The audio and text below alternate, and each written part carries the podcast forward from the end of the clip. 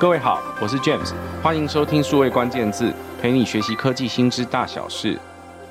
近年来哦，网络上出现了很多全新的数位工具，可以帮助我们工作者快速完成过去难以自立完成的工作。像是没有技术背景的小团队可以自己设计网站，或是公司里面有专门的通讯软体，可以和私人常用的工具可以切开。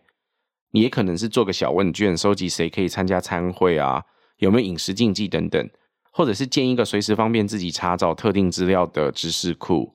这些不用写程式就可以做很多复杂工作的软体，现在通常有一个正式的名称，叫它无程式码工具。今天我们就来谈谈市面上有哪些无程式码工具，是在网络上做生意或服务的朋友可以学习还有用上的。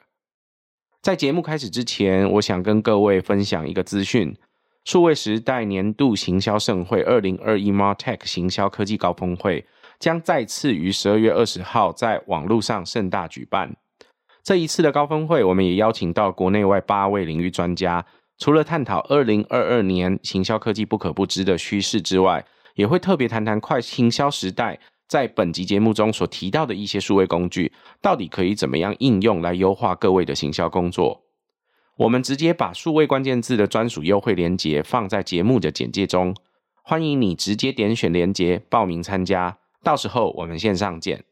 回到今天的数位关键字，我们邀请到前几集也刚上过我们节目的开发者社群好朋友派氏科技产品与技术总监蒋登伟 Ernest 来和我们聊聊他心目中整理大家该要知道的无程式码工具有哪一些。我们欢迎 Ernest。嗨，数位关键字的听众们，我又来了。每一次和 Ernest 聊天哦，我们都会常常分享有没有最近新用的工具啊，或者是工作方法，看看有没有什么可以互相学习的地方。Ernest，我想对你来说，有没有最近是很惊喜的工具可以介绍给我们的朋友？有诶、欸，有一个连我这种写 code 的工程师都会用的设计类的工具，可以跟我们分享一下吗？它叫做 Figma。哦，那这个也是跟设计师朋友那边学到的，那就让我想起早期的时候，我们从很啊年代就不提了，但早期的时候呢，我们就是从 Adobe 啊、Photoshop 啊、Illustrator、InDesign 这种设计类的软体来帮我们在电脑上做绘图、排版，还有设计。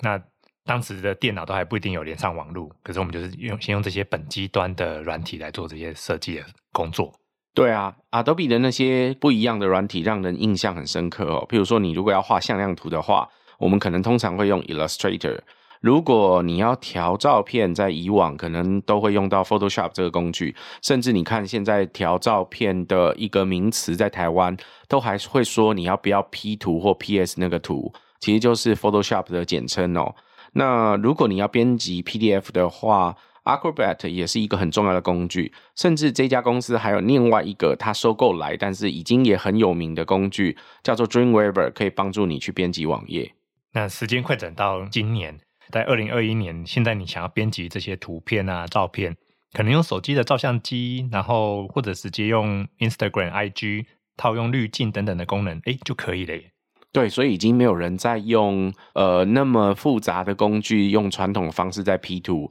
而且好像也不实际，因为现在也有很多 AI P 图的工具在线上都可以使用。对，就可以把字拿掉，或者是直接套图上去。那你刚刚提到的这个 Figma 叫做 F I G M A 的这个 Figma 这个工具，它可以做什么呢？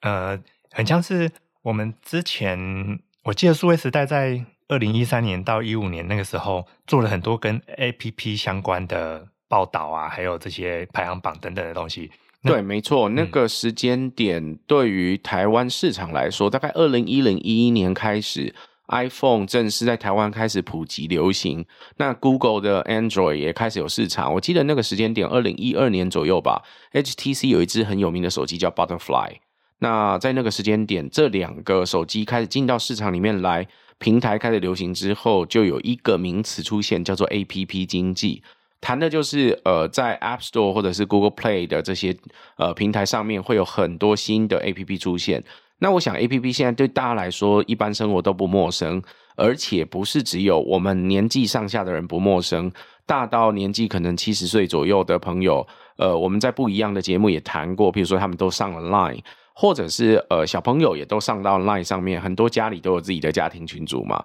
所以我想这个 APP 对他来说应该是很不陌生的东西。但那个时间点，大家的确都正在开始想，我怎么把我自己的 business 或者是我自己的服务搬到 App Store 上面去，可以透过手机这种行动装置去影响人们，或继续服务我的客户。对，然后那个年代的时候，我们大家都得要制作 APP。然后要制作网站的这个年代，那个时候的工具软体就是也是个标配，你得准备这些工具。那这些工具可以拿来实做，比如说 RWD 调整这个萤幕大小，那自动去适合荧幕的大小来调整网页内容的排版或 App 里面的内容的呈现。那在当年，设计师就只能用呃，比如说有有可能直接用 Photoshop 来刻，或者用 Sketch、Zeplin 这种工具来画 UI、画线图。那这个线图，比如说就是线框。用一些简单的线条把每一层之间的东西来画出来，方便大家来讨论。那讨论的过程当中，就可能会要跟产品经理啊、跟老板来做解说，然后来讨论彼此的工作流程。那中间就很多人来来回回跟沟通跟讨论。没错，如果呃在比较早期开始开发网站或者是这些 APP 的朋友，可能对这一个印象都不陌生。最早我们在画网站或者是画那个这个 APP 的界面的时候。甚至我知道有一些朋友可能会是用 PowerPoint 这样的工具，然后很快速的就把图给画出来，然后把每一个界面跟按钮，还有它预计的功能给画出来。然后画出来的时候呢，它必须输出成一个 PDF。所以很多呃老板或者是很多产品经理第一次看到自己的产品，就数位化的产品，他其实是看到一个 PDF 的一个版型，有点像平面排版这样。然后很多公司可能就是把这些平面白板给印出在一张很大的纸上面，然后就给人可以看到整个网站的样子。然后他可能就在会议室贴出每一个页面的样子。那一个通常的网站可能大概都有三十个到一百个页面不等。呃，APP 也可能有这样子的页面。然后每一个页面可能该有哪些功能，有哪些按钮，里面应该要放什么资讯等等的。透过这样的方式来做执行。各位，我不知道你听到刚刚的这一个流程的描述的时候，有没有觉得很困难？首先，我们设计一个数位产品，但我们得把它印出成纸本，然后贴在呃办公室里面讨论，没有办法直接在呃，譬如说线上，大家同时都看到这一个假的网站，然后直接讨论，也没有办法大家可以一起看一个画面，直接在上面做注解或编辑，或者提到任何问题。所以，这个对于呃，一个全数位化的公司，像比如说现在 COVID-19 的情况，我想有很多公司都得远距工作，那再加上有很多人要一起工作，就会很困难。所以，我想对于很多公司来说，能不能把这件事情给自动化？还有就是，如果画完的这个网站的这个雏形，我可以直接把它的所有设定，什么叫所有的设定？譬如说，这一个格子的栏位应该是几像素到几像素之间的这些号码。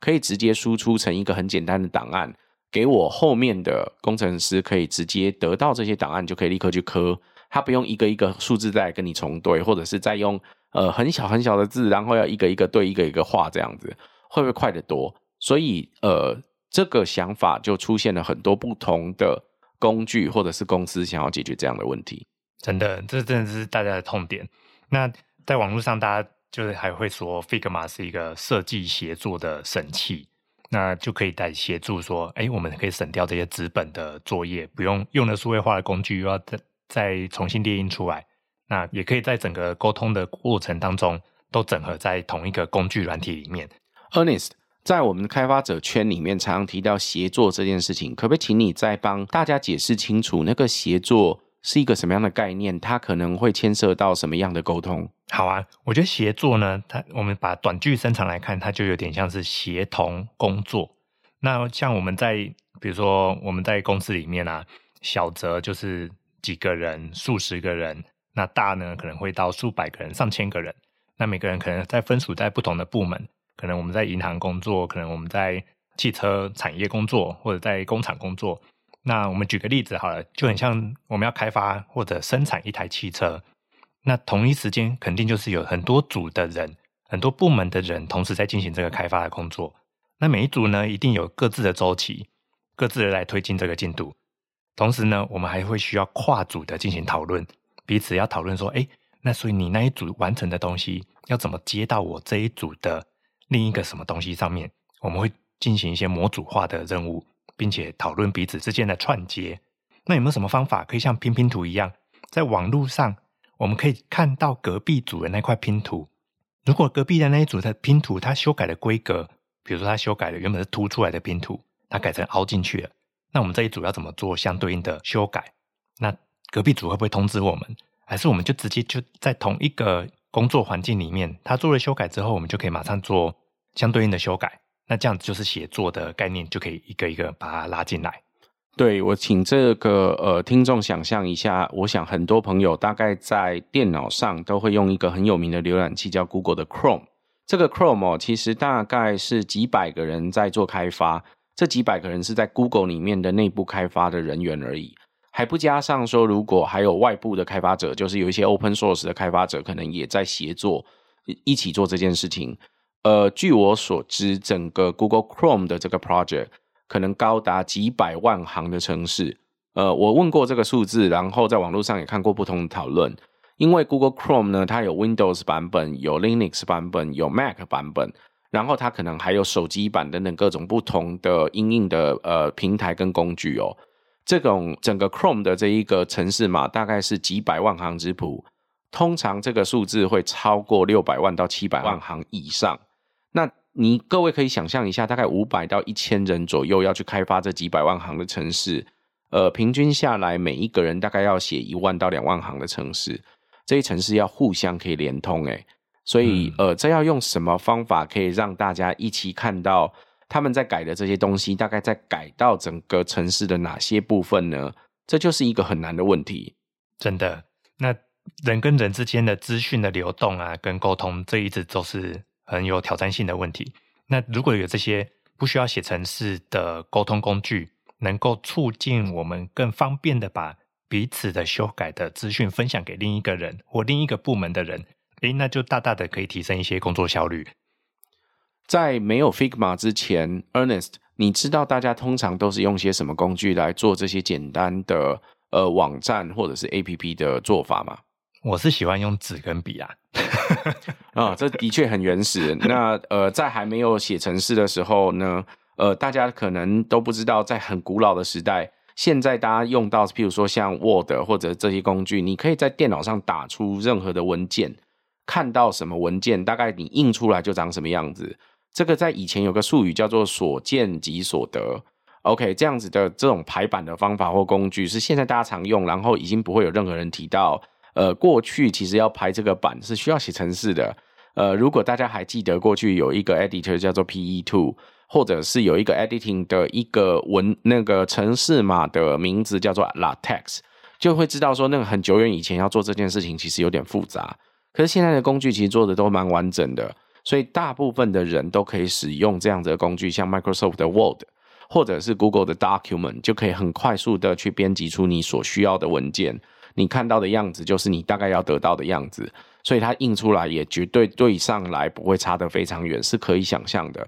这件事已经改变了很多事，所以做网站的时候也一样。可能在过去跟现在，你刚刚说用纸跟笔，可是事实上好像很多人也都在用些不一样的工具。对，像以前做网站，我们要自己学 HTML，或者要找到这些工程师、网页工程师来做这些画面的设计啊、呈现、实作，可是。因应着使用者量越来越多，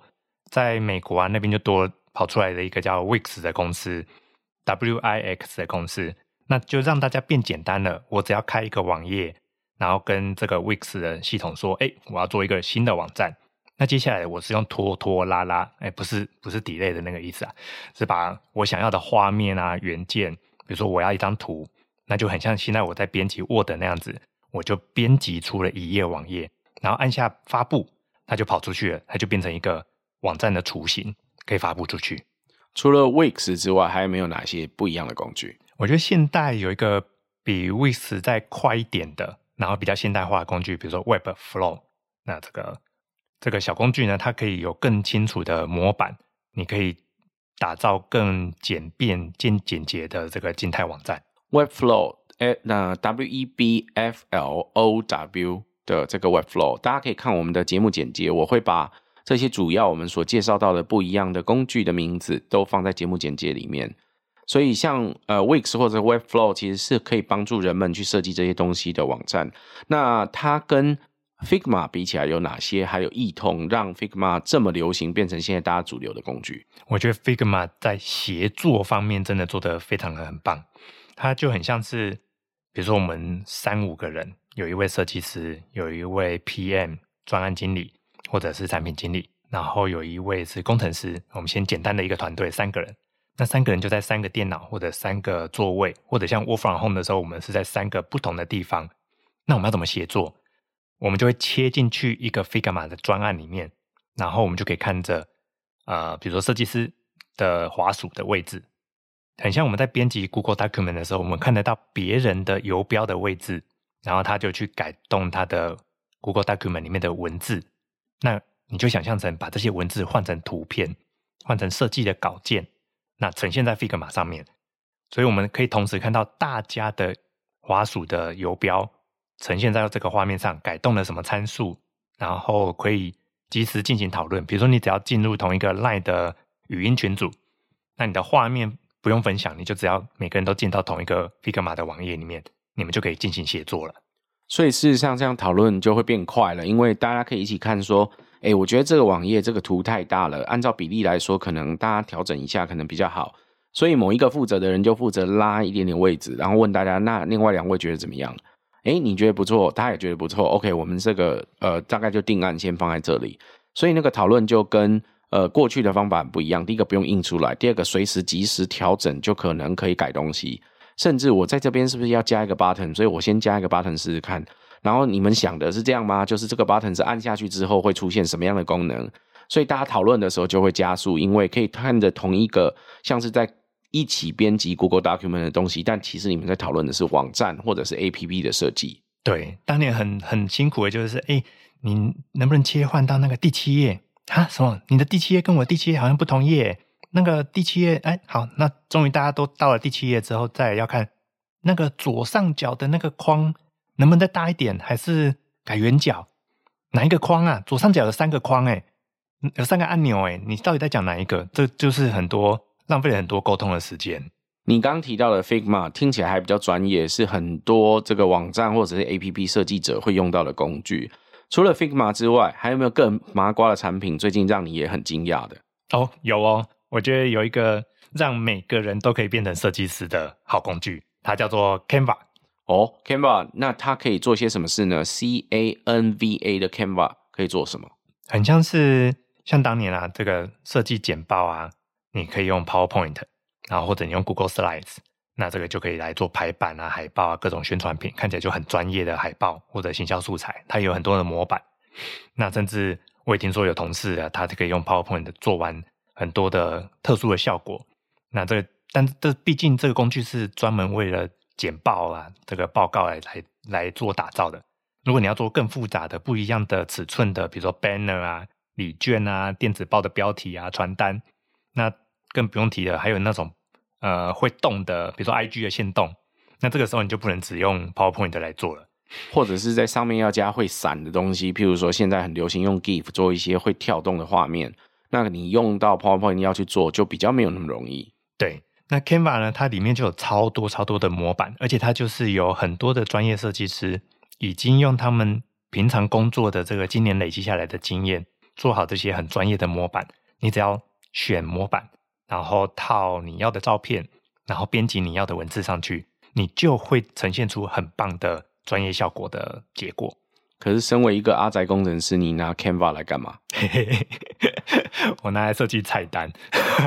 哦，菜单怎么说呢？有就有一次是有好朋友要来要来我们家吃饭，然后想说，哎。前阵子看了别人就设计说，哎，你可以来设计一下在家用餐的菜单。那我就想说，哎，那我来找一个漂亮的菜单的软体。那找了半天就看一看去，哎，我就想到，哎，对，前阵子刚学了这个 Canva，我就拿 Canva 出来设计了一个菜单，看起来很专业，印出来的时候看起来就是像是他们到餐馆吃饭一样。对对对，然后上面就有花边啊，然后字型也很专业，而且它很方便的地方是，它输出的档案格式通常就是我们接下来。不同的软体或者列印的时候可以用到的，比如说图档，它就是常见的这个 JPG 啊、PNG，甚至它有向量档 SVG。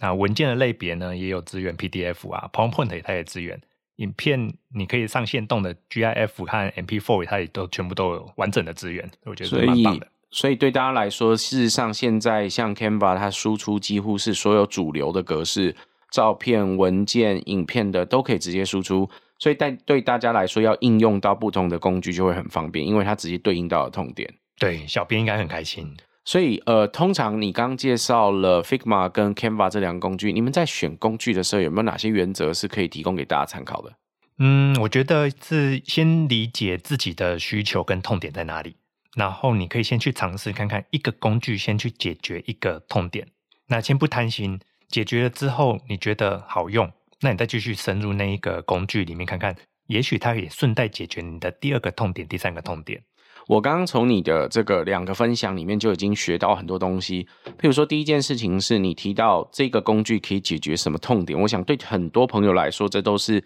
最及时的事，因为这个工具如果可以解决某件事，就可以立刻完成某个工作。那另外一件事情是，它最好能够解决痛点，可以直接对应，也就是它有一定的开放性，可以对应到你真正要解决痛点的那个平台所需要的东西。譬如说，你刚刚讲到 Canva，讲到说，诶，你可以直接做出 GIF 或直接做出 MP4，所以在 IG 上面的线动或 Facebook 上面的限动，甚至 TikTok 都可以直接收这些档案。那对很多朋友要做行销素材来说，就会很方便。那所以开放性，然后可以快速的让大家使用，这很重要。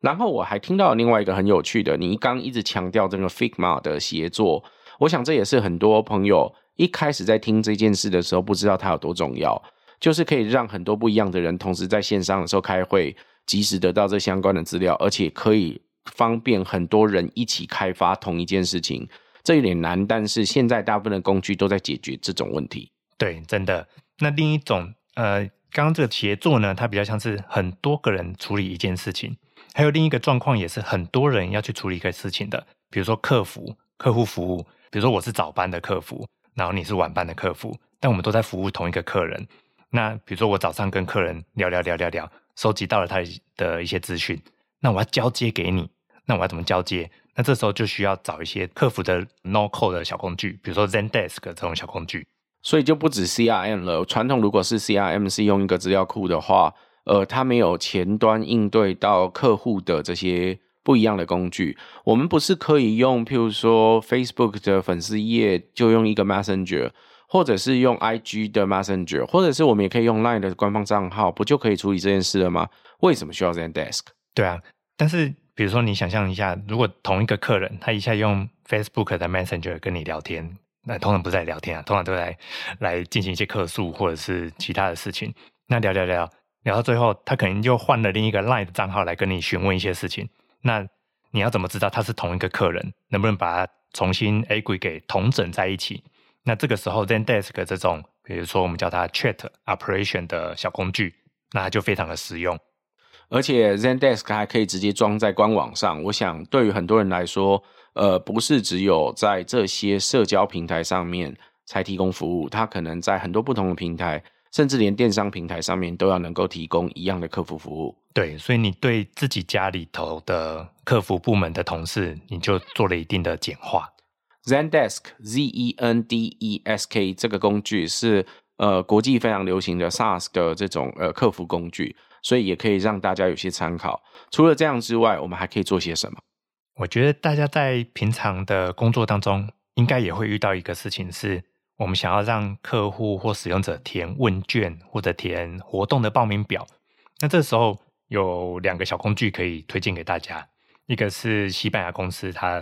做的这个，印象中他应该做了九年多、十年多的，叫 Typeform。然后另一个台湾公司做了 SurveyCake，也是很不错的选择，而且中文的资源度也更好。SurveyCake 几乎可以说是数位时代的好朋友。我们有非常多不同的工具，包含之前呃前几年我在做创业大调查的时候，也都使用 SurveyCake。呃，它是台湾很知名的新创团队所做的产品，是很方便可以呃在网络上做各种复杂的问卷。什么叫复杂问卷？大家可以想象一下，如果你在前头有某几题答案是 A 或 B 或 C 或 D，则分别后面所对应到甲乙丙丁四种不一样的问题。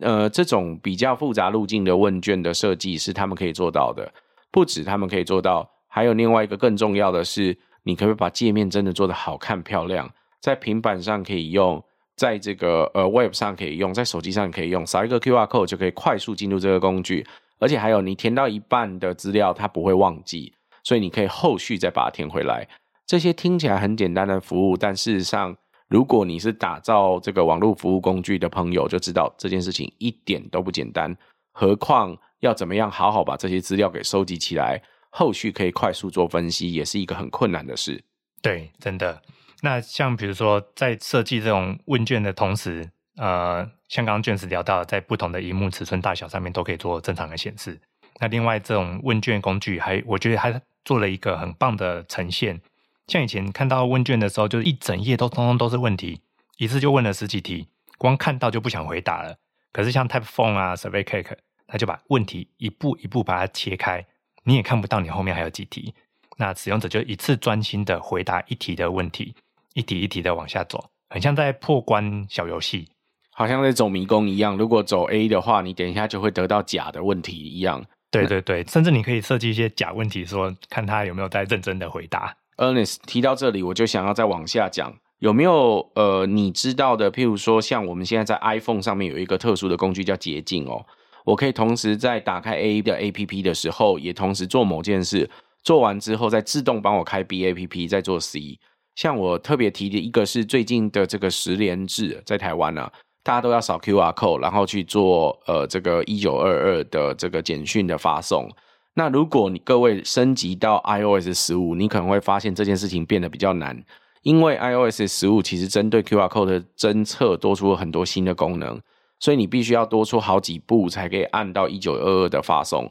所以像我自己在我自己的 iPhone 上面，我就把整个一九二二的这件简讯的这件事情设计成一个捷径，然后它全自动扫描之后就自动送出去到一九二二。然后还可以同时显示我的简讯画面，以便于如果这个呃进出入的时候有查核人员要查核我有没有真的发送简讯，我可以直接秀给他看，我完全不需要再按任何 APP。可是这种很方便的这种所谓你先做完 A 再去做 B 再做 C 的这种工具，在网络上有没有更方便？可以不管我要做什么工作的时候，譬如说我收到 email 的时候，就告诉我的 Slack，呃，我收到了一封谁寄给我的 email。这样子的工具有吗？有诶、欸，我觉得这个是很棒的一个小工具，它可以让我们的生活或工作都做到一定程度的自动化。那我介绍两个小工具，一个是呃很老牌的，叫 IFTTT，就是酷酷酷啊，不是啊，只是这个如果怎么样就怎么样的一个小工具。它的英文叫做 If This Then That，就是当发生这件事的时候，接着就做下一件什么事。If This Then That，因为 If IF。然后后面 this then that，所以三个都是 T 开头，所以它叫 I F T T T。对，我是叫它 I F 哭哭哭啊，比较快。这个蛮好记的。那还有另外一个工具呢？还有另一个是后起之秀，叫 Zapier。Zapier 听起来很像那个奇异果的那个名字，但是它应该不是同个字吧？Zapier 其实是 Z A P I E R，Zapier。对，没错没错。像我就会把我的 Instagram 设定在 Zapier 里面，然后我只要发一则 Instagram 出去，它隔几分钟之后，Zapier 就会帮我转发到 Twitter 上面去，我就不用很忙的一下发 Instagram，一下发 Twitter。这听起来还蛮方便的。所以这两个平台其实没有互联，所以我需要用一个工具去帮它连起来。对，你可以手动的用 IFTTT 或者 Zapier，你就可以选择把你的两个平台把它串起来。你可不可以特别为我们解释，通常你会拿这几个工具来做些什么事？举个例子好了，比如说呃，刚刚的那个例子是我发了一个 Instagram，然后他就如果我发了 Instagram，他就帮我发到 Twitter，那这种就是符合这个 if A，然后就去做 B 的这种动作。那其他的很像就会是呃，从我们的客服的系统那边，如果有人走 Line 的客服系统进来。那 LINE 我们就呃请这个自动化的工具帮我们到 Slack 通知我们，那我们的客服人员就可以全部塞到 Slack 里面去。我用这样子的工具，我也可以分享一个我自己常做的做法哦。其实我可能会用这样子的工具来看一些朋友或者是一些我想要追踪的粉丝专业他们的讯息。什么意思呢？譬如说我自己是个吃货，所以我常常在 IG 或者是脸书上面看很多呃著名的美食家他们都在吃些什么东西。其中一个方法呢，我就会去写写一个全自动化的追踪程式。他们只要发了什么动态，我就立刻把他那张照片抓下来，还有把他那时候打卡的那个地址给记下来，然后都帮我塞到一个这个 Excel 的试算表上面去。所以等到我要看的时候，我就可以从试算表上面看到，而且我还知道它那个原始网址是什么，所以我还可以点进去看。这样可以避免我漏了漏追了任何我想要追的这些美食讯息。对，这超方便的。像我也是有在利用 Google 的试算表来搜资料，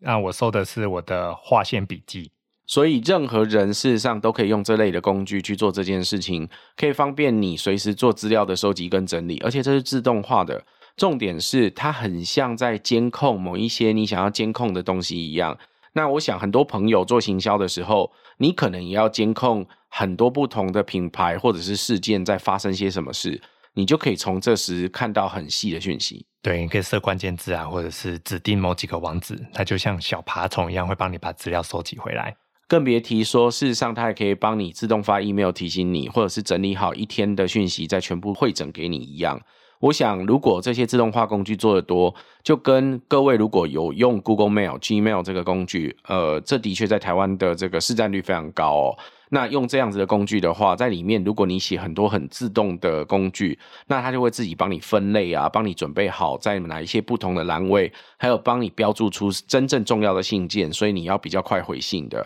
那我想这都是帮助你可以快速自动化你的工作，而且自动分类，所以好像有很多小机器人、小精灵帮你完成很多小工作一样。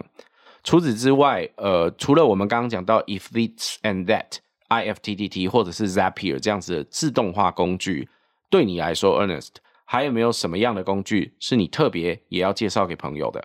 我有一个特别的小工具，我觉得特别想要介绍。像刚刚用了很多的小爬虫啊、小机器人，但这些小爬虫、小机器人今年累积下来之后，就会一大堆的资料。那以前的做法就是把这些资料通通都塞进去 Google 的试算表，或者是形成一堆的邮件。但能不能把这些资料整理在同一个地方，然后它很像一个资料库，但我不用请工程师、请资料设计师帮我做这些资料的整理啊。我之前如果做这件事的话，它可能会变成很多你刚刚说的 Google Spreadsheet，或者是变成 Microsoft Excel 的这些不同的表格。然后因为档案太多了，所以我会用分页的方式把它们全部集中在某几个页面里。然后最后啊，一个档案里面就二三十个页面，然后那个页面都翻不开，因为太多了。还有另外一个更复杂的事情是，栏位里面只能是文字啊，或者是数字等等，我没有办法塞图片或者塞。对，有时候超想塞图片的。对，很想塞图片，然后那个答案就会变爆大。还有另外一个很麻烦的事情是，我没办法塞 category，嗯，或者是塞关键字，以至于我自己很难找它。你想要交叉参照，然后它已经分散在超多的表格里面了。对，这个如果在资料库上面，各位知道要做资料库的话，这其实一点都不容易。在 SQL 上面要做这件事情。呃，你本身在设定资料库弹性上就得花很多功夫。对，那怎么办呢？所以我们常常会要收集各式各样资料格式不等的资料回来，所以我们需要一个弹弹性的东西。那这个小工具它就叫 Airtable，在空中的表格。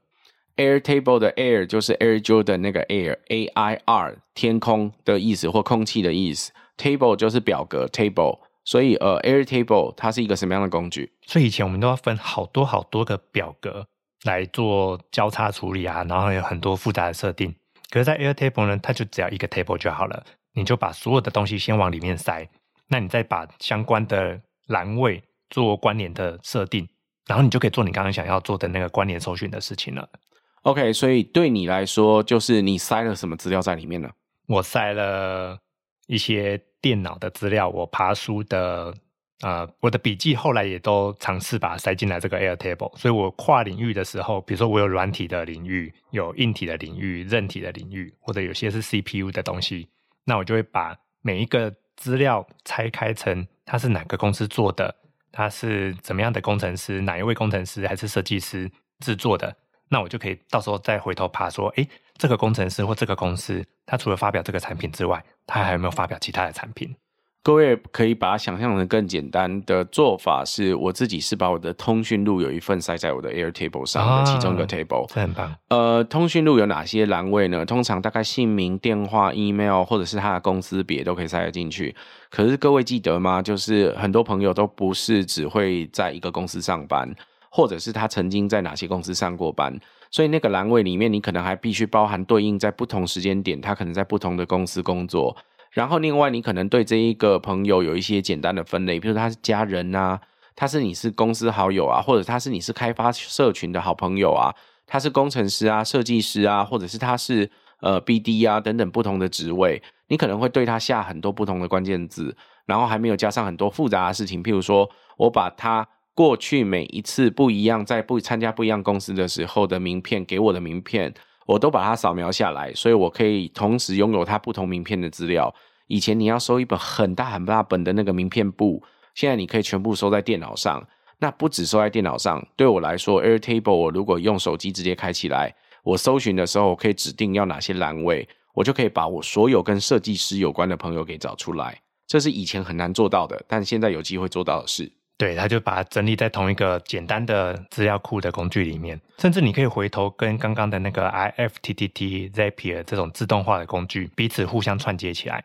所以各位可以想一下，如果你要收集资料，尤其它是复杂资料，里面还有图啊，还有其他比较难做的这些资料格式的话，Airtable 现在是比较方便、很容易可以让大家参考的其中一样工具。那也许是试算表的其中一种未来。试算表不是只在整理资料而已，要整理这些。更结构化或非结构化的资料的时候，有一个新的工具可以整理。对，今天很高兴 Ernest 可以跟我们谈到非常多不一样的工具，从最早谈到跟设计有关的相关的工具，或者是网站设计的相关所需要的工具，谈到 Figma，谈到 Canva，然后也接着谈到了很多不同的呃工具，可以帮助我们整理资料，或者是自动化的机器人工具等等。这些工具在我们的节目的清单上面都会提供给大家。有机会，我也欢迎大家都去摸一摸、使用看看。也许这些小工具就可以帮助改变你的数位生活。